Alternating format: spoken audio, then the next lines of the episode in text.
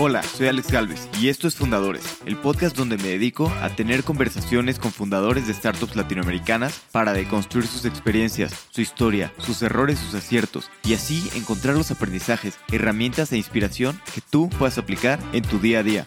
Bienvenido. Mis queridos fundadores, hoy estoy con Eduardo Ortiz, CEO y cofundador de Coltin, una membresía con seguro de gastos médicos mayores para personas de más de 65 años. Eduardo está atacando un problema enorme y poco sexy. Además, ha logrado construir mucho con muy poco capital. Espero cada vez ver más emprendedores en ese camino. Honestamente, cada vez que vuelvo a platicar con Eduardo, me sorprende lo mucho que ha aprendido y avanzado en ese tiempo. Esta conversación está llena de joyas para todos los que están emprendiendo en salud. Espero que disfrute esta plática tanto como yo. Eduardo, bienvenido a Fundadores. Un gusto tenerte en el podcast. Gracias, Alex. Muy feliz de estar aquí. Gracias a ti por darte el tiempo. Antes que nada, me, gustaría, tú llevaste un fondo acelerador en México, eres el country manager de México. ¿Cómo llegaste a Catalyst Fund y qué fue lo que te llamó la atención de pues, el responsable de México? Sí, fue muy fortuito. Yo estaba terminando la maestría y la directora del fondo, la profesional más increíble con la que he trabajado, hasta mi cofundadora, eh, vivía también en el mismo, en la misma ciudad, aunque el fondo no operaba ahí y me la presentan, me encanta lo que están haciendo. Yo no necesariamente era así como un enamorado del fintech, ni mucho menos, pero creo que con un enfoque de pues, una perspectiva muy social hacia, el fintech me llamó mucho la atención. Me llamó la atención que estaban trabajando en Kenia, Sudáfrica, India, Nigeria y querían abrir México y me contrataron como intern para mapear un poquito el ecosistema y pues como una cosa llevó a la otra, entre ellos pues una pandemia me regresé a México y parecía que era, no sé si la mejor o la única alternativa para llevar el fondo en México y pues me tocó llevarlo y increíble. ¿Dónde estabas viviendo antes y por qué decidiste regresar a México o fue circunstancial por la pandemia? Sí, fue circunstancial por la pandemia. Estaba terminando mi MBA y tuve la gran fortuna de poderlo hacer en Francia, en París. Buenísimo. Y un poquito de este fondo entiendo que tiene pues, mucho la parte social, ¿no? ¿Qué, ¿Cómo es la diferencia? O sea, sí, muchos dicen eso, ¿no? Y algunos pues no son tan sociales y otros no. Aquí, ¿cómo era y qué los hacía diferentes sobre otros fondos que quisieran invertir y, sobre todo con este enfoque social en, México y Latinoamérica? Sí. Tenían, entendíamos fintech como una horizontal, como muy amplia, que es decir, no solo, no sé, pagos o infraestructura, sino como algo que tocaba otros sectores, por ejemplo, no sé, acceso a energía, acceso a salud, desde luego. Y entonces éramos como muy flexibles en esa definición de qué era fintech para mejorar la salud financiera de poblaciones desatendidas. Donde no éramos tan flexibles era en la parte como del, de qué es fintech con un enfoque como de salud financiera, ¿no? Inclusión financiera, creo que ha habido muchas empresas tal vez que con la bandera de, estamos incrementando la, inclusión financiera en, cierto país, se presentan como una empresa social. Yo creo que lo que hace muy diferente a Catalyst Fund es sí distinguir la diferencia entre inclusión y salud financiera, ¿no? que al parecer no hay ninguna correlación, o por lo menos en países de muchísima inclusión financiera como Kenia, no necesariamente hay una relación muy puntual entre la tenencia de productos y la salud financiera de una familia. ¿no? Entonces, ahí éramos relativamente menos flexibles y éramos más rígidos en términos de, medir las intervenciones de las empresas. Y pues nada, así eso me encantó del fondo y, a la fecha lo llevo muy, muy cercano al corazón. Qué bueno, y sí es muy interesante esto, ¿no? Creo que muy diferente el acceso que la salud financiera, ¿no? Y yo creo que, bueno, en México y en Estados Unidos, en casi todos los países, pues hay muy poca, mucha gente que sufre, ¿no? Incluso pueden tener o bajos ingresos o altos ingresos, pero hay gente que tiene altos ingresos igual así lo gasta, ¿no? Y todo y también está estresado por su salud financiera. ¿Qué, tema tan interesante? Sí, sí, es increíble. Y en países así en vías de desarrollo también, o sea, Brasil es un país cashless, Kenia tiene décadas siendo un país cashless en tecnología viejísima, eh, USSD, en donde puedes mandar un mensaje de texto a alguien y pagar por un, lo que sea, una fruta. Y no hay correlación entre eso y que las familias estén mejor preparadas para hacer frente a, oportunidades o a, desafíos de carácter financiero. Totalmente. Y metiéndonos un poquito a Coltin, ¿cómo nace? ¿Cómo nace y por qué decidiste pues, esta industria, no? Que tal vez una industria poco sexy. O sea, es industria de salud, además estás atendiendo a personas mayores. ¿Cómo fue, por qué nace y cómo fue los primeros pasos? Sí, sí, poco sexy es una buena manera de decirlo, la verdad. De pronto vale la pena hacer como un breve paréntesis de historia personal mía, pero mi mamá me tuvo cuando era muy joven, hablando que me tuvo a los 18 años, entonces yo crecí en gran medida con mis abuelos. Y aún así haber crecido con mis abuelos, pues no necesariamente vi la vejez. mis abuelos tenían 45 años, ¿no? Cuando yo nací, entonces no fue muy, no fue muy evidente la vejez para mí hasta la pandemia. Entonces en la pandemia, en la segunda, tercera, cuarta ola, no sé, pues como a todos me empieza a poner sumamente nervioso que algo le suceda a mis abuelos y empiezo como a tal vez tratar de entender mejor la industria y pasan dos cosas. Una es reconecto con mi co-founder porque Catalyst Fund había invertido en su primera empresa, es una máquina. Dos es me entero que en el mundo de la actuaría a las personas mayores de 65 años, para este punto mis abuelos ya son mayores de 65 años, pues se refieren a ellos y a ellas como muertes técnicas. Y eso me... ¿Qué es esto de muerte técnica? Que no cabe una persona en el modelo actuarial pues, del, del, ejercicio que están haciendo. Entonces, como estás, entre comillas, ¿no? Técnicamente muerto para esa industria, para ese sector, porque no cabes en el modelo. Entonces, pues claro, me pareció que tenía muchísimo sentido que si estás técnicamente muerto para una industria, pues que tu experiencia con esa industria sea sumamente desagradable, ¿no? Desde la perspectiva de ti mismo como persona o como familiar. Y me encantó, me encantó la oportunidad en el sector, me encantó la oportunidad en el segmento. ¿Y, cómo fue esto? Empezaste a ver el sector, el segmento, pero ya tenías antes ganas de emprender, siempre has querido emprender, o más bien empezaste a investigar y dijiste aquí hay una super oportunidad, me lanzo. No, emprender no quiero decir que siempre lo he querido hacer, más bien como que siempre he estado cerca de personas súper inspiradoras. O sea, esa cercanía, como de estar ahí con gente resolviendo temas de cooperativas de crédito y ahorro en Kenia o acceso a mejores productos financieros, Buy Now, Pay Later más inclusivo aquí en México con, con emprendedores súper inspiradores como Yusef de Gravity. Fue así como, como que me emocionaba un montón utilizar la creatividad para resolver algún reto. Y pues aquí está este reto de un producto que no es muy bien recibido necesariamente, o sea, no son créditos, son seguros, y un segmento que está explotando, creciendo exponencialmente. El envejecimiento de la población, eh, ya alguien lo había platicado en, tu, en alguno de tus podcasts, pero Alfredo Bamonde hablaba de esta, pues de esta experiencia que está pasando en el mundo, de un mundo que está envejeciendo. Pues Latinoamérica no es la excepción y no solo no es la excepción, está envejeciendo mucho más rápido que otras regiones del mundo lo hicieron. Entonces, pues me pareció interesantísimo. Reconecté con mi co-founder y nos emocionó mucho la oportunidad. Y pues nada. Y un poquito perfecto, ¿no? Me emociona la oportunidad, está bien, pero ¿cómo es el primer paso? Porque, a ver, pues es una industria muy regulada, ¿no? No es como que tú llegues, saques un seguro y puedas venderlo, ¿no? Es una industria muy regulada. Entonces, ¿cómo das los primeros pasos para pues, poder tener algo que puedas ofrecer a clientes y poder probar esta hipótesis, ¿no? De que es algo necesario y demás. Eso creo que lo, lo dijiste súper bien, ¿no? Teníamos una serie de hipótesis de las que de las que dependía o no que valiera la pena dedicarle mucho más tiempo al modelo o de plano mejor no como no explorarlo de más. Nuestro mayor miedo al principio era que fuera muy temprano en el mercado, o sea que México pues es un país relativamente más joven que otros países como Estados Unidos, que hablamos de, de papa, ¿no? Y ya es muy, entre comillas, obvia la oportunidad tal vez ahí. Para nosotros no tanto, no había tantas empresas así como de H-Tech o de, o de Silver Economy, una cosa así. Y pues salimos a probar eso, como qué tanto las personas se, se sentirían cómodas con una solución que es principalmente remota, que busca preservar su salud y no solo como tratar la enfermedad. Y entonces como tal vez esta primera hipótesis era importante para nosotros antes de salir a construir algo como ya más, más en forma, era como un, pues un MVP así como pegado con resistol. ¿Y cómo son las soluciones actuales? ¿Y cómo pudiste crear una solución diferente? ¿no? Porque también a veces estaba escuchando a alguien que decía en FinTech, hay muchas personas que no atienden los bancos en México, pero también dice, sí, pero también son unos clientes muy difíciles de atender de manera rentable. O también hay una razón por la que pues, algunos bancos no atienden ese segmento, ¿no? Ahorita, como si alguien quiere, alguien de más de 65 busca un seguro, ¿qué opciones tiene? Y con ustedes, ¿cómo es mejor? Sí.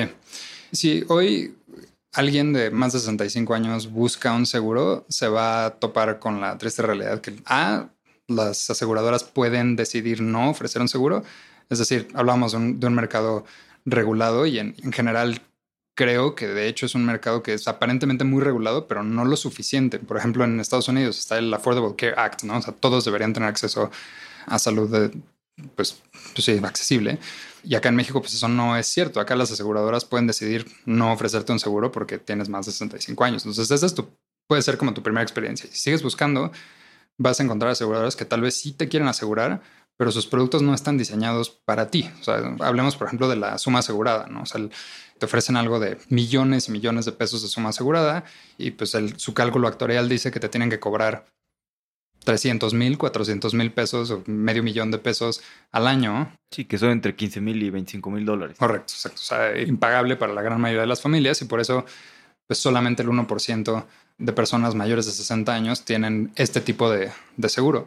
Lo que nosotros hicimos con BBVA Seguro Salud, que es nuestro, el carrier que asume todo el riesgo que nosotros suscribimos, es decirle, oye, yo quiero ser mejor que el status quo para seleccionar el riesgo y una vez que lo seleccionamos, quiero ayudar a mantenerlo relativamente estable en el tiempo, es decir, que no se deteriore la salud de una persona de manera exponencial, como para que aquí sí entro en terminología muy técnica, por favor me, tienes, pero para, que la siniestralidad se quede relativamente similar a la, a la de la industria. Claro, sí, sí, que no siga aumentando mientras más vas creciendo, ¿no? Que cubras las cosas que, que no suben. Ok, súper interesante. Y ok, ¿cómo te acercas con, con BBVA? Me imagino que también son lentos haciendo eso. Y también, pues, ¿cómo es esto en conjunto? Tú lo diseñas y dices, cúbreme, ellos te cobran. ¿Cómo es toda esta parte de, pues, de diseñar el producto junto con ellos? Sí, veníamos trabajando. Curiosamente, para mí, yo no sabía que BBVA tenía una sección como de seguros de salud. Es un dato curioso, pero son la institución financiera más grande del país como banco. También son la tercera aseguradora más grande del país. Una locura lo, lo agregué, sí, lo concentrado que están los servicios financieros, ¿no? Pero en seguros de salud no son una de las top 10 aseguradoras más grandes de, México.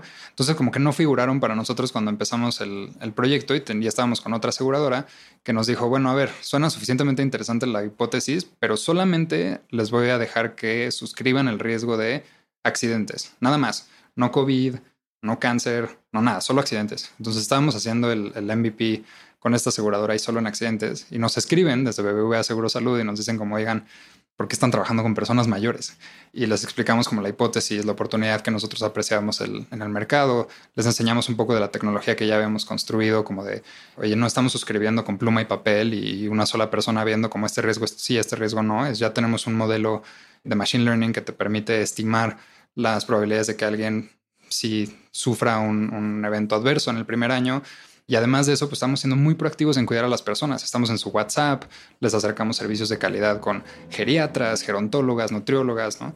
Y bueno, les parece suficientemente interesante y nos dicen como, bueno, ¿y qué necesitan? ¿Qué quieren? Y no teníamos un seguro más completo de salud y lo codiseñamos con ellos, de tal manera que pues es un, un producto que, que es mucho más adecuado para las personas mayores. No tiene una suma asegurada de cientos de millones de pesos, tiene una suma asegurada menor que atiende la alta frecuencia, hipótesis de, los siniestros, pero la relativamente baja intensidad de los mismos. O sea, lo que es de lo que estoy hablando aquí es para una aseguradora lo verdaderamente desastroso es que alguien de 30 años le diagnostiquen esclerosis múltiple y tenga que aprender a vivir con eso 30 años.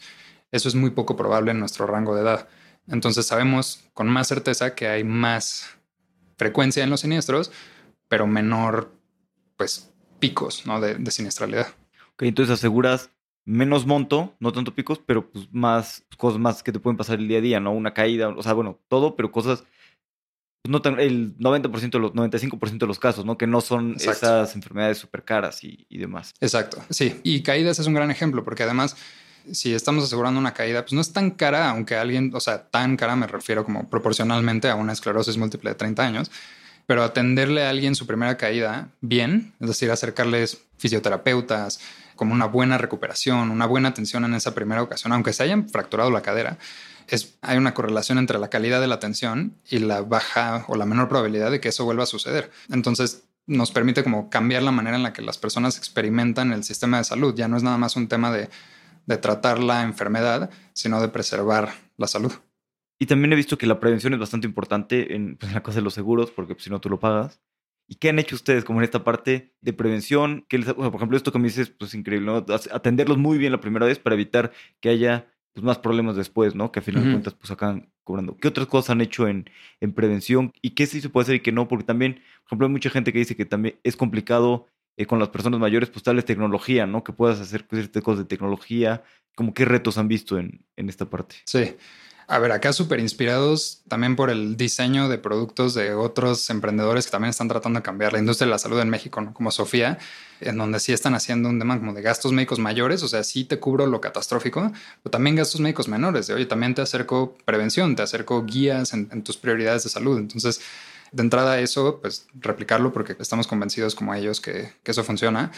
Y luego también pues, aprovechar las tecnologías que sí utilizan las personas mayores. Nosotros no tenemos una app tan bonita como la de, la Sofía, que es espectacular, pero estamos en el WhatsApp de las personas. Y en WhatsApp tenemos un, un engagement altísimo en las personas. Y no solo eso, nos permite capturar datos súper interesantes. Por ejemplo, Imagínate que un día le lanzamos una pregunta a todos nuestros asegurados y les decimos, oye Alex, ¿podrías levantar un gatito de 4 kilos? Alex tal vez sí, pero Edu tal vez no. Entonces mi follow-up question con, con Edu es como, ¿qué tal el año pasado? ¿Lo hubieras podido levantar? Y solo esa relación entre este año no puedo, pero el año pasado creo que si hubiera podido, para nosotros es un suficientemente válido proxy de sarcopenia, ¿no? de pérdida de masa muscular, de, de, sospecha de pérdida de masa muscular de Edu. Entonces a esa persona la quiero acercar a la geriatra para confirmar el diagnóstico y tratarlo antes de que suceda la caída que decíamos hace rato y, por mi pérdida de masa muscular, pues me fracture la cadera. Eh, entonces ese tipo como de, preguntas y de cercanía y de, diseñar para la tecnología que ya está en, las, pues, en los bolsillos de las personas eh, ha sido bien divertido. Totalmente, qué interesante. Y vuelvo un poquito a la parte de diseño del, seguro, que pues la parte actual. ¿Cómo es, em, porque entiendo que esto es algo complejo, cómo es con Bancomer? cómo se dividen el revenue y el riesgo, ¿no? ¿Quién sí cobra el riesgo? ¿Quién no cobra el riesgo? Entiendo que de repente también hay como una manera de, pues tú medio asegurar eso y que alguien más te cubra una parte. O sea, ¿cómo es esta parte de, pues, de hacer esa parte con, de riesgo y de, de revenue share con Bancomer? Sí, como el tecnicismo es que nosotros tenemos algo así como poder de suscripción y de pricing. Es decir, podemos decidir a quién le damos una de nuestras membresías que incluye el seguro y a qué precio y a quién no. Lo que esto significa como en términos muy puntuales es que BBVA hace toda la parte regulatoria y de como carga de riesgo y nosotros hacemos toda la parte que pues la verdad siento que es la más divertida, que es la de la de los datos, la de la de la captura de la información. Cuando me refiero a la suscripción, pues no utilizamos nuestro motor como un mecanismo de discriminación de riesgo, es decir, como no, no es nada más para decir tú sí, tú no, tú sí, tú no, sino como un mecanismo de entender de qué manera podemos agregarle valor a la salud de una persona, ¿no? Es decir, oye Alex, me, encantaría asegurarte, pero siento que estás en riesgo de osteoporosis, ¿no? Eh, trabajemos primero en eso y luego ya te ofrezco el seguro o te ofrezco el seguro, pero ayúdame a trabajar inmediatamente en esto para reducir nuestro riesgo y que yo pueda seguirle ofreciendo el seguro, el seguro a través de nuestras membresías a todas las demás personas que lo necesitan. Interesante. Oye, y hablando un poquito de levantamiento de capital, yendo otra vez a la parte de que pues, tal vez la industria es poco sexy y digo, la industria de salud es complicada, también trabajar con gente mayor y algo que veo en muchos emprendedores que muchos, todos queremos levantar capital, igual levantar tanto y si tuviera, eh, te imaginas, ¿no? 500 mil, si tuviera 500 mil podría hacer esto, ¿no? Y es fácil imaginarte lo que podría hacer con el dinero, a veces sin embargo pues es muy complicado llegar a ese dinero. ¿Cómo ha sido tu experiencia levantando capital, tanto en etapa semilla, que fue muy distinto, como ahorita que, que acaban de levantar una serie A. ¿Cuál fue tu experiencia de que este funcionó una que no y, qué consejos darías a alguien que está empezando eso? Sí, me acordé me que estabas hablando de un, de un emprendedor que trabajaba con pescadores en Ensenada y lo menciono porque voy a tomar prestada una frase que dijo él, pero eh, básicamente él decía que todas las personas, todos en la industria, están buscando unicornios, que la mayoría de las empresas pues, son caballos, cebras o camellos, ¿no? Una de esas, de esas tres variables. Y él decía como, y lo siento con Colting también, siento que nosotros pues, somos algo más así como un, pues, como un chupacabras, ¿no? Así como algo, algo feo, poco sexy, difícil de, imaginar, no sé, como si lo sentía así en, los momentos de fundraising, porque vas con, con inversionistas y, y pues no necesariamente puedes hacer referencia a una startup en la región que ya lo haya hecho de maravilla y que les puedas decir como, oye, nosotros queremos hacer lo que hicieron en Brasil, pero acá en México, ¿no? O, en fin. Pero es que eso es importante, no sería negativo que ya hubiera más. No es mejor, estamos haciendo algo totalmente nuevo. ¿Eso no le atrae más a los inversionistas? Sí, yo diría que en la, teoría sí. En la práctica yo creo que sí da un, cierto sentido como de, de certeza, tal vez decir, bueno, ya sé que lo que quieren hacer se parece mucho a lo que mencionábamos de tus invitados de antes, ¿no? Como Alfredo Bamonde y, el equipo de Papa hicieron en Estados Unidos. Tenemos un reto que no podemos hacer referencia a lo de Estados Unidos porque tienen políticas públicas que han permitido mucha innovación en ese sector, por lo menos. No estoy hablando específicamente de Medicare, Medicaid, la Affordable Care Act, etc. Entonces, como siento que al principio, claro, como no teníamos, no teníamos referencias y éramos el chupacabras, Y entonces, pues así como íbamos coleccionando locos y locas que creían en nosotros y poco a poquito. Entonces nuestra primera ronda fue... ¿Qué te funcionó ahí en tu primera ronda con ángeles inversionistas, con pequeños fondos? ¿Qué fue lo que más te funcionó de, de por ejemplo, ¿qué fue lo que te funcionó? Yo creo que pues, no había hecho esta reflexión puntualmente, pero siento que las personas que creyeron en nosotros al principio, o sea, Pedro Cetina de Adam Capital, Alexa Clark y Nate de, de, Magma, Juan Clarion de DMX, como las personas que creyeron en nosotros al principio, nos estaban preguntando cosas no de startup, sino como de genuino interés de la industria, del sector. Las conversaciones que estábamos teniendo eran de, oye, ¿hacia dónde va Latinoamérica? ¿Hacia dónde va el uso de la tecnología con este segmento de la población? Y entonces estábamos teniendo como conversaciones que eran verdaderamente emocionantes desde la perspectiva como de imaginarte algo totalmente diferente, imaginarte algo nuevo, como decías tú. Y eso, a ver, no sé si intencional o no intencional, pero nos funcionó. Creo que para su mérito también supieron dirigir la conversación alrededor de eso, porque si me hubieran preguntado a mí como pues, emprendedor por primera vez, pues tal vez no, no sé si yo fui el mejor, la mejor persona presentando una visión grandiosa, así como, ah, pues lo que hizo Nubank en Brasil en, con banca, eso queremos hacer nosotros en México con seguros, ¿no? No sé, tal vez me faltó mucho a mí, pero eso funcionó la primera vez. Y la segunda vez, o esta más reciente, pues fue un cambio entre mi capacidad o falta de capacidad de demostrar una gran visión, una gran oportunidad y un poco más pues, tracción. Ya se vuelve un poco menos ignorable la oportunidad cuando tienes números y pues, estás demostrando que sí hay un mercado y que es creciente y que es emocionante. De acuerdo. y hablando un poquito en esto, pues creo que ustedes han tenido muy buenos números, han tenido muy buen crecimiento y sobre todo, pues lo han hecho de manera rentable, ¿no? Casi rentable todo el tiempo. Y creo que también eso te pone pues, en otro lugar para levantar capital, ¿no? Cuando eres rentable y no necesitas capital, puede ser mucho más fácil levantar capital.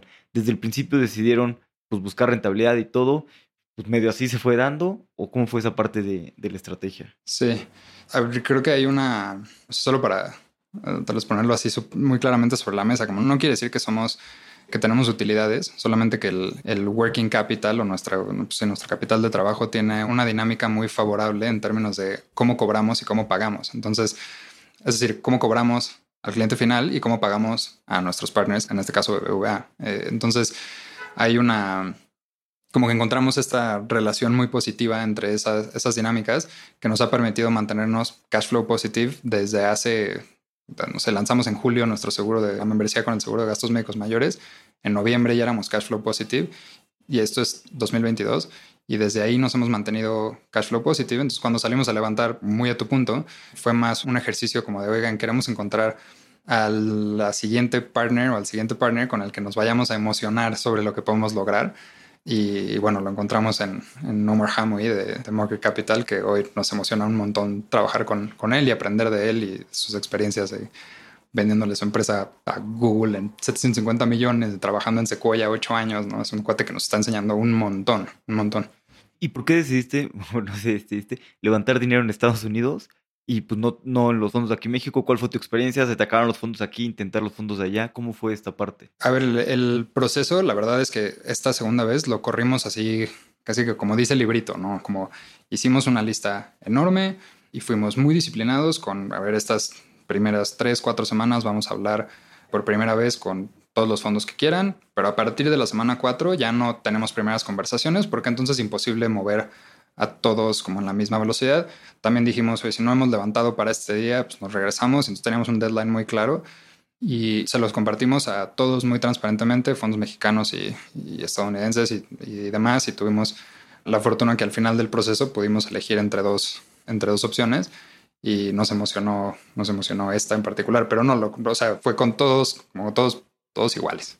Ok, súper bien. Y hablando un poquito pues ya del problema de la industria que pues, estás ofreciendo un producto que ves, ¿no? Que es algo que la gente quiere, se ve el crecimiento, se ven las ventas. ¿Cómo ha sido la parte de atraer talento a la empresa? Porque creo que también es muy positivo, pues que tienes un producto muy bonito, ¿no? Y en un mercado enorme, poco competido. O sea, creo que están parados y con mucha misión, ¿no? También. Sí, sí, eso está increíble porque eso mismo de lo que hablábamos antes, como de no es necesariamente sexy, pues no es sexy tal vez para inversionistas, tampoco necesariamente para el talento, ¿no? O sea, como no sé si necesariamente es la industria más obvia en la que eh, yo creo que el promedio de edad en la oficina estará a ser como, no sé, este, pues no más de 35 años, estoy seguro. y pues somos puros jóvenes trabajando en un segmento que, no sé, como no es el nuestro necesariamente, pero sí es el de personas a las que pues, queremos y les debemos absolutamente todo. Entonces, cuando le preguntas a cualquier persona de Colton como por qué está en Colton, seguramente va a hacer referencia a, un ser querido. En, mi caso, mis abuelos, pero mi historia no es única. En el caso de Carmen, mi cofundadora, también, también son sus abuelos, pero en muchos otros son papás doctores, mamás académicas y, que, inspiran a las personas que están aquí y los quieren proteger y creo que hay una intención como de cuidar a quienes cuidaron de nosotros tal vez y hacerlo a través de nuestro trabajo y nuestro talento bien emocionante y, creo que cada vez más atraemos ese tipo de talento que dice qué chido poder dedicarle mi inteligencia a este reto que no es menor y, aquí están como haciendo su mejor trabajo y es increíble, súper inspirador. Sí, totalmente. Pues yo creo que tal vez no es tan sexy para inversionistas, pero para personas sí puede ser sexy, ¿no? Yo creo que hay algo muy bueno, como dicen, en ayudar a personas, pues, a los que nos ayudaron, ¿no? Y creo que eso sí es bastante... Y también es bueno lo que puede ser atractivo para ciertas personas y no atractivo para otras, ¿no? Entonces atraes a los que quieres y a los que pues, no son buen fit, también pues, que no vengan, ¿no? Claro, claro. Nos ha pasado también que con el estilo tal vez de, de construir la empresa, como hemos tratado de ser muy, como tener a las personas en, tenemos este reto de que no necesariamente estamos experimentando los retos que experimentan las personas de mayor edad. O sea, nosotros tenemos mucha fortuna de mucho acceso a productos financieros. En ocasiones tal vez es más difícil empatizar con cómo las personas, otras personas experimentan el sistema de salud, por ejemplo, o cómo experimentan pues, la percepción que el mundo tiene de ellas. Y entonces, pues a nosotros nos toca estar muy atentos, ¿no? Escuchar y, abrir mucho los ojos. Y, ese ha sido el foco como de nuestra obsesión tal vez en la empresa, más allá del crecimiento a toda costa, ¿no? Así como, como aquí, no sé si necesariamente estamos, o sea, la métrica si no es el 20% month on month, es más como que descubrimos, que aprendimos, que sabemos y, y eso no es para todos. Hay perfiles también de talento que hoy yo quiero ser parte del siguiente Rocket Ship y, y está bien, y no necesariamente nosotros nos reconocemos como esa plataforma. Hacemos un ejercicio bien padre que se llama como Carta Santa Claus. Ahora le llamamos Carta a Ana Claus porque nuestra Head of People se llama Ana. Y le preguntamos a las personas como, oye, ¿Qué tiene que ser cierto para que te emocione trabajar en Colton? Y es una pregunta como intencionalmente ambigua, en donde las personas te dicen como yo me quiero ir de maestría en dos años o yo me quiero, yo qué sé, ¿no? Yo quiero que este sea mi puesto o quiero ganar esto. ¿no? Y hay cosas como muy prácticas, pero también hay cosas muy abstractas, como de, oye, yo quiero estar súper cerca de las personas, entenderlas a profundidad y diseñar un producto totalmente nuevo para un segmento que estaba olvidado y entonces sentimos que hay un gran match entre esa persona y la plataforma que hoy tenemos y cuando se lo ofrecemos y funciona ha sido nuestras mejores contrataciones. Buenísimo, qué interesante y creo que es bueno siempre medir eso. Y me llamó algo la atención ahorita que estamos aquí en la oficina, que hay unos clientes o futuros clientes, no lo sé, y algo que me decías que también a usted la oficina les sirve mucho porque también hay mucha gente que quiere venir a conocerlos, hablar con ustedes y creo que es parte de, pues, de atender este segmento, ¿no? Claro que pues sí, verte físicamente y, no hay nada como eso, ¿no? Y de entender al cliente de esa manera. Sí, sí, hay, o sea, esto son todos los días estamos luchando contra como nuestros propios, también de, la industria, pero edadismos, ¿no? Como esta discriminación basada en la edad. Y entonces cuando empezamos, cuando empezamos, pues teníamos varias hipótesis así como de por ejemplo, go to market. Sentíamos que para llegar a nuestros clientes, pues teníamos que ir a través de sus hijos e hijas, porque ellos sí estaban en Facebook, ¿no? Ellos sí estaban en Instagram. Podríamos ser performance marketing. Y, pues bueno, era una percepción edadista de nuestro lado, decir como, bueno, no vamos a encontrar a nuestros clientes de manera digital. Y resulta que, pues sí, no solo eso, son nuestros... Son, los que más están. Además, sí, además, o sea, convierten mucho más rápido. O sea, es como es, eh, cuando nos hablas directamente y, en un, y de una manera no paternalista, que era otra cosa que nos pasaba al principio, así como de, de hecho, nuestra, como nuestra primera identidad corporativa era muy así como de ilustraciones de la, estoy haciendo comillas, para quien no está viendo, de la abuelita como sentada ahí, este, tejiendo, ¿no? Con un gato al lado y sola, y, ¿sabes? Y ahora nuestra identidad visual es muy diferente, ahora hablamos de grandes personas y ves nuestras comunicaciones y tenemos de verdad así gigantes, o como personajes son gigantes y que están como redignificando un poquito la vejez y en este camino como de entender qué cosas sí prefiere el segmento y qué cosas no, pues la oficina fue una de esas de esos grandes aprendizajes en donde claro, queríamos hacer todo digital y había alguien que llegaba y te tocaba la puerta y decía como, "Oye, aquí dice dice en tu página que esta es tu dirección." Y pues resulta que aquí hay nada más hay un WeWork y no hay nadie y nadie los conoce. Entonces, pues ajustamos eso y hoy tenemos unas oficinas en las que todos los días hay gente visitándonos, pidiendo informes, firmando, si se sienten más cómodos firmando y creo que hay un muy buen balance ahí entre lo, lo físico y lo digital. Creo que es un gran acierto, ¿no? Tener una oficina a tener este segmento, o sea, te genera confianza, muchas cosas. Y algo que dices eh, me da mucho la atención también, estaba pensándolo ayer, de una abuelita, ¿no? Tejiendo. Que en realidad, bueno, usted está teniendo personas, bueno, creo que de 65 hasta 85 y creo que ya está 55, ¿no? Pero bueno, una persona ese es muy diferente una persona de 85, 90 años que una persona de 65. Totalmente. O sea, por ejemplo, en las estadísticas del podcast también pone 65 para arriba. Digo, a ver, es muy diferente una persona que, que otra persona, ¿no? Yo pensando un poquito en mi mamá que tiene 66, creo, por ahí tiene. Pues la verdad es que no es una abuelita, ¿no? O sea, es una persona pues con bastante energía, jovial, que va, le gusta hacer cosas, le gusta salir, o sea, y también como que a veces sentimos eso, ¿no? Como antes la edad de, de jubilación a los 65, ah, pues ya es un viejito, ¿no? Y en realidad, pues a esa edad está súper bien, ¿no? Depende de cada quien. Pero pues está súper bien, ¿no? Todavía estás bastante joven, quieres hacer cosas y demás. Y si es un segmento pues distinto, el de 85 para arriba, ¿no? Que es 65-85. Sí, o sea, eso que estás escribiendo yo siento que es así como el, el eje rector de, de, lo que es Coltinoy, porque claro, microsegmentamos cuando se trata de millennials, ¿no? O sea, no son los mismos los millennials, así como los millennials de la parte alta y los millennials de la parte baja y los millennials que son, no sé, como aquí sí microsegmentamos, en ese segmento sí microsegmentamos y con los 65 plus son 65 para arriba y todos son iguales y todos, o sea, todos son frágiles, estoy haciendo de nuevo comillas, eh, todos son frágiles, todos tejen, todos son abuelos, bueno, hay muchos que, pues, hay muchos que en realidad ni siquiera eso. Y ese entendimiento es el que nosotros estamos tratando de desarrollar para hacerle sentir a una industria que anteriormente veía a todos iguales, como, oye, pues esta abuelita corre maratones. Entonces la diferencia entre su edad nominal y su edad biológica, ahí es donde nosotros queremos operar y, y ejecutar una oportunidad de decir, pues sí, las personas que están técnicamente muertas para todas, para todo un segmento, toda una industria, pues para alguien que tiene un enfoque así como de de innovación, tal vez, no sé si es la mejor palabra, tiene un enfoque de innovación, pues es una oportunidad espectacular de entender un segmento que nadie se toma el tiempo de, de ver. Totalmente. Y además es un segmento muy interesante porque pues, mucha gente también tiene dinero, ¿no? O sea, no necesariamente todo depende, pero pues también un segmento, mucha gente ataca un segmento de 20 años, 15 años. Oye, pues también son usuarios que tienen menos para pagar, ¿no? Claro. En las personas de más de 65 pues hay muchas que tienen dinero y que están muy desatendidos, ¿no? Claro. Porque también, oye, trabajaron toda su vida, tal vez ya no tienen los gastos de los hijos, si tuvieron hijos,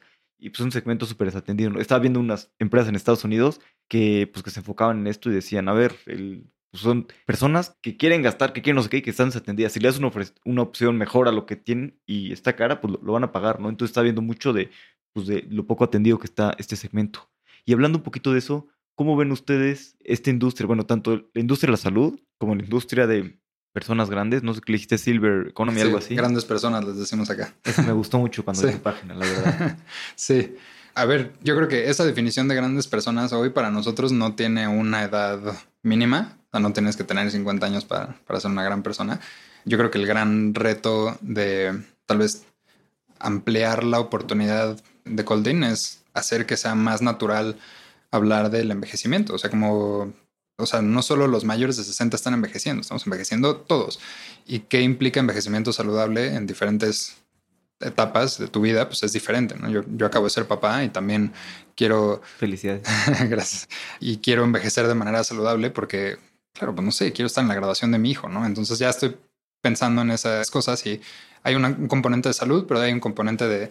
Alguien usó el término el otro día en la empresa, me pareció espectacular, como de, finanzas dignas en la vejez, en donde pues claro, también quiero, también quiero estar en una posición de comodidad y de no preocupación en etapa avanzada. Entonces, como, claro, pensar en envejecimiento saludable para nosotros debería ser un esfuerzo muy consciente de impulsar esta conversación en otros segmentos y a través de tal vez otros productos, ¿no? No sé si es un momento para hablar de qué sigue para nosotros, pero como pensar en más productos donde el eje rector no es un seguro de salud, sino el envejecimiento saludable y bajo ese paraguas, pues el mundo las oportunidades en términos de productos financieros y no financieros y segmentos de edad pues son muchísimos, ¿no? Es ahorros, es inversión, es créditos, ¿por qué no? Otro tipo de oportunidades. Claro, y están pensando ustedes como para un futuro este tipo de productos y si sí o no, ¿cómo decides también entre, por ejemplo, algo financiero que puede ser muy complementario, pues es muy distinto, ¿no? ¿Cómo decides entre, oye, seguirnos, nosotros estamos en salud, en seguros, eh, muy específico y enfocarte en eso, en crecer y tal vez pues, probar otras cosas? ¿Cómo hace ese balance?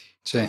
Sí, no tengo la respuesta correcta. O sea, no sé exactamente cómo se hace. Hoy nos estamos también dejando guiar por gente que ya lo hizo anteriormente y que nos puede dar una, así como una serie de reglas de, de dedo que deberían servir, como, oye, si estás evaluando sacar nuestro siguiente producto es seguro de vida, si estás pensando sacar un seguro de vida, pues asegúrate que la touch rate de ese producto sea mayor a X, ¿no? Tú le pones el threshold, pero antes de ese threshold, pues es una distracción.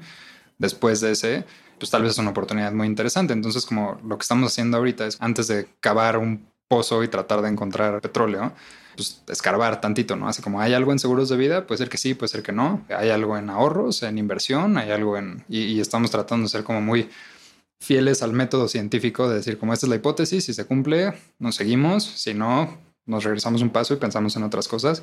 Y eso es cierto para productos sí financieros y para otro tipo de productos y servicios como medicamentos, laboratorios, clínicas, ¿no? etcétera. Creo que estamos así como muy Acá el, la mascota de la empresa es el, o sea, no tenemos una, solo para aclarar, solamente como el la que nos representa es el, es el erizo. Y pues estamos tratando así como de tener como la nariz en el suelo y, y olfatear como cuál es la siguiente gran oportunidad y, y, ejecutarla, ojalá bien, cuando la encontremos. Qué interesante. No, yo creo que hay muchas oportunidades en esta industria, la verdad. Difíciles de ejecutar como siempre, Total. pero muchas oportunidades. Oye, que hay un tema que quiero tocar contigo, que es el impostor syndrome. La verdad es que te veo a ti siempre como una persona muy sencilla, siempre como, ay, no, pero no sé si, sí o si no. O sea, como que. Y, y los súper buenos números, han tenido muy buen crecimiento. Y hay una cosa en específico que me acuerdo mucho, que estamos en el evento de Magma y estabas tú y otros emprendedores muy buenos y tú dijiste como, no, este, yo no debería estar aquí, me siento... ¿Cuándo? Dijo, pues, tú eres el que mejor, el que más está creciendo, mejores números, todo. ¿Cómo ha sido para ti ahorita, pues, crear una empresa, ser el CEO de una empresa? ¿Y cómo luchas también con el, pues esa parte del síndrome del impostor que creo que a todos nos pasa, ¿no? A veces cuando nos empieza a crecer, decimos como, ay, no, creo que a mí mi esposa siempre me regaña porque en los, los correos como, no, si se puede, me tiro al piso, me dice, como, quita, quita eso, de que no, no sé si está bien, creo que está mal. Claro. Pero ¿cómo luchas tú en lo personal y cómo ha sido este camino de, pues ya llevan como tres años, ¿no? Este camino de, pues, de, de ser el CEO. Sí. Uf, no sé, eso me cuesta, me cuesta trabajo, o sea, no cada vez me siento más cómodo con el estilo del, liderazgo que traigo, que traigo a la mesa, en términos de que pues, hoy que contratamos así como a gente que genuinamente es mucho más inteligente que yo, pues yo estoy aquí como para ayudarles a hacer su mejor trabajo y creo que en ese sentido me ha servido decir como, oye, yo no sé más que tú en marketing o en producto o en ventas, es más, me emociona un montón aprender de, aprender de ti, cómo te ayudo y hoy creo que cada vez más me siento algo así como un, pues más como un editor que un escritor. Siento que hay gente que escribe increíblemente, por seguir con esa analogía, como que escribe súper bello en la empresa, en sus áreas específicas, y yo solo estoy ayudando como a editar y cada vez me encuentro más cómodo en ese espacio de, en la empresa, pero cuando me sacas de ese espacio en la empresa y me pones enfrente de un micrófono o en un evento, pues claro, está mi síndrome del impostor a todo lo que da y me tocará encontrar mi, pues donde me siento cómodo en ese mundo también. ¿Y cómo ha cambiado tu estilo de, de CEO, tanto tu estilo de CEO como el liderazgo, de empezar, pues al principio pues, tienes que hacer más todo tú, ahorita que es una empresa pues cada vez más personas, más crecimiento, más procesos, más clientes, ¿cómo ha cambiado tu estilo? Sí, sí, no sé, a ver, yo creo que al principio tal vez me dejé guiar mucho por, de hecho en ese mismo evento platicando con otros emprendedores, les decía como en algún momento de fundraising, yo tuve que leí en algún lugar que creo que Beyoncé y otras tantas personas que seguramente también luchan contra el síndrome del impostor, se hicieron como un alter ego y entonces yo desarrollé el mío propio. Decía como, bueno, entonces cuando esté enfrente de un inversionista, pues no soy Edu, soy mi alter ego se llamaba Chad, ¿no? Eh, y, y, era así como, pues un sí, pues con un, es un tipo que jugaba, yo qué sé, este, lacrosse y sentía que se merecía absolutamente todo y entonces pues trataba de pararme siendo pues, Chad, no Edu, frente a un inversionista y como que pues no era yo. Y tal vez en algunos situaciones ¿Te, ¿Te funcionó eso no, no? Suena muy buen tip, la verdad. No, no, sé, yo creo que puede ser que como en una primera instancia tal vez sí, pero yo creo que cuando alguien quiso ahondar un poquito más y tener una relación más profunda, pues no se la puedo ofrecer con chat, se la puedo ofrecer con Edu, el que es un poquito más pues sí, yo soy, yo soy un poquito más ñoño tal vez con lo que estoy haciendo en términos de... A mí sí me emociona hablar de la siniestralidad, me emociona hablar del envejecimiento y, pues obvio, como mi esposa cuando se quiere dormir o algo me dice como, a ver, platícame, platícame de lo que haces en tu empresa, ¿no? Y ahí o sea, platico de la siniestralidad y de los cálculos actuariales y otras cosas y como eso me emociona y yo creo que cuando las personas escarban un poco y ven lo que te emociona de verdad a ti, como pues yo sí quería asociarme con Chad, yo sí quería trabajar con, perdón, yo sí quería asociarme con Edu, no con Chad. Eh, yo sí quiero trabajar con Edu, no con Chad. Y terminas rodeado de gente que, o eso es lo que estoy sintiendo ahorita, eh, terminas rodeado de gente, de inversionistas, de, personas que trabajan contigo, a los que les emociona la persona que eres realmente y, y eso está, eso está bien lindo. No sé, toma tal vez un poquito más de tiempo, pero está lindo. Me siento bien acompañado, emocionado. De acuerdo, no, buenísimo pues quieres pasamos a la última parte, que son la serie de preguntas de reflexión. Las preguntas son cortas, las respuestas pueden ser cortas, largas o, como tú te sientas. ¿Hay algún libro que sea tu libro favorito y que te guste mucho recomendar? Sí, sí, venía preparado, pensé si ficción o no ficción. Me Puedes dar uno y uno si Va, buenísimo. No ficción está ahí atrás de ti, se llama Longevity Economy. Está buenísimo, creo que va a ser obviamente relacionado al tema en el que trabajamos. Lo recomiendo ampliamente para quien sea que quiera tratar de entender mejor la oportunidad en ese sector. Ficción me gusta mucho uno que se llama El gigante enterrado, The Buried Giant, de Kazuo Ishiguro. Y lo que me gusta mucho de, haber traído este libro al podcast tal vez es que los personajes principales son una pareja de, personas mayores y está sucediendo como en el contexto de toda una población que está perdiendo la memoria, o sea, no solo, no solo ellos. Y en un como destello de lucidez de, de ella, se acuerda que tienen un hijo y entonces la aventura de la pareja es tratando de encontrar al hijo. Y aquí hay, es un mundo como de ogros y, sabes, como elfos y dragones y demás. Y está así como, está muy emocionante porque creo que ya al final también se torna en algo medio filosófico de qué significa como el verdadero amor y no deja de tratar como esos temas muy específicos de los retos que implica envejecer, cosas como perder la memoria. Entonces, eso me pareció relevante traerlo al. Buenísimo, suena muy interesante. sí. ¿Qué creencia o hábito has cambiado en los últimos cinco años que ha mejorado drásticamente tu vida? Sí.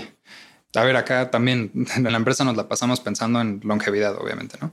Y, longevidad es tal vez una palabra que como que inspira como, no sé si te hace pensar como en, algo muy largo, muy como casi eterno, ¿no? Eh, pero la realidad es que si nos va bien, pues tenemos algo así como cuatro mil semanas para vivir, o sea, tres mil semanas. Cuatro mil semanas son 80 años. Entonces yo creo que pues ya la mayoría nos queda, no sé, unas tres mil, ¿no? Por ahí o menos, exacto. Y entonces como este hábito de pensar tal vez en semanas me ha ayudado a poner en perspectiva mis prioridades. Un ejemplo muy puntual, pero con mi hijo me han de quedar algo así como mil semanas antes de que se vaya de la casa y mil no es nada, no son muchas semanas. Ya te cuento cuántas, cuánto es mi cálculo de cuántas semanas me quedan con mis abuelos, pero en ese, en ese contexto y en el contexto de tratar de construir algo que ojalá sí sea, que perdure y que, que sea muy longevo, pues trato de balancear mis, mis prioridades bien y de estar con mi, o bien en mi definición de buena, estar con mi hijo, estar con mi esposa, pasar tiempo con mis abuelos y pues, no sé, tratar de encontrar un buen balance entre si queremos construir algo increíble, pero también queremos ser personas y familias y hijos, nietos y papás. Totalmente de acuerdo. Y qué difícil es es encontrar ese balance, ¿no? Yo, yo no, a veces no soy bueno. Bueno, no, no, balance mucho en una cosa, luego en la otra cosa, pero no, debe ser un, es un mito, estoy seguro. O sea, eso de, yo no quiero decir que soy una persona balanceada tampoco, no sé, pero ahí en algún otro podcast alguien me, me, habló hace poco de como no tanto encontrar el balance de todos los días, pero hay que saber que, bueno, pues hoy no sé, hoy estoy haciendo fundraising, pues me toca estoy muy enfocado acá y tengo y muy conscientemente estoy sacrificando esta parte, pero luego pues tratar de como balancearlo en el pero en el tiempo, no todos los días, ¿no? Es como, pues, no todos los días se puede hacer ejercicio, ver a tus abuelos y jugar con tu hijo y ponerlo a dormir y además tratar de venir a hacer un, es como, sí, es un mito, es un esfuerzo así como constante de, de, generación de hábito. Lo que decías del hijo es muy interesante, no sé si has visto esta gráfica que habla de cuánto tiempo pasas con tus papás y cuando vives con ellos y después, pues cómo se desploma cuando ya no vives con ellos. Claro. Porque te voy a inventar, bueno, pongamos que lo veas cada semana o cada 15 días bueno, cada semana, ¿no? Pues entonces son 50 veces al año, ¿no? En Estados Unidos, por ejemplo, es que se ven cada Navidad, oye, pues son tantos días por, por 10 años, ¿no? Entonces, no me acuerdo qué porcentaje, pero un porcentaje muy grande del tiempo con tus papás o bien con tus hijos es cuando vives juntos y ya cuando sales de la casa, pues se reduce. Sí, ya, ya, viviste el 80% o algo así del tiempo que, que, puedes pasar con esa persona. Justo, sí, justo, eso es, es eso. ¿Tienes algún punto de inflexión que haya cambiado la forma en la que piensas? Este año pasaron dos, que así como muy, siento que me marcaron de manera muy, pues sí, como importante en términos de cómo pienso al respecto específicamente de la empresa. El primero fue que un inversionista así como, pues no sé, legendario, nos invitó a platicarle un poquito más de, de Colden, ¿no? Entonces, pues fuimos así como al más puro estilo de una serie de, alguna serie a presentar nuestra visión en pues, Sand Hill Road, ¿no? Entonces era así como, como que estábamos ahí o bueno, estaba yo ahí y me sentía verdaderamente nervioso, pero esta, este inversionista tuvo la capacidad como de emocionarte excluyendo el factor dinero de la ecuación como el dinero para ellos específicamente como no es un problema. Entonces como si eso no existe, ¿qué quieres lograr? Y salir de ahí pensando como, wow, sí, o sea, sí hemos trabajado y siento que hemos picado piedra y nos, hemos echado ganas, pero es, pues, como dicen en Nubank, así como día uno y, y, nos falta mucho por recorrer y es así como el, el, principio de ojalá una gráfica que apunte arriba y hacia la derecha, pero ese, ese momento fue muy, muy especial de sentir tal vez que como al punto anterior de, de, pues puede ser que pertenecemos a ese mismo cuarto donde se habrá sentado algún otro emprendedor o emprendedora increíble en algún otro momento con el mismo sentimiento de nerviosismo a... Seguro que sí. sí, como a, presentar su idea. Y el segundo que también siento que empieza a pasar es que es como estas recomendaciones así como muy, que están como muy a la ligera, así como de tienes que comer saludable o hacer ejercicio y que nunca sabes por dónde empezar.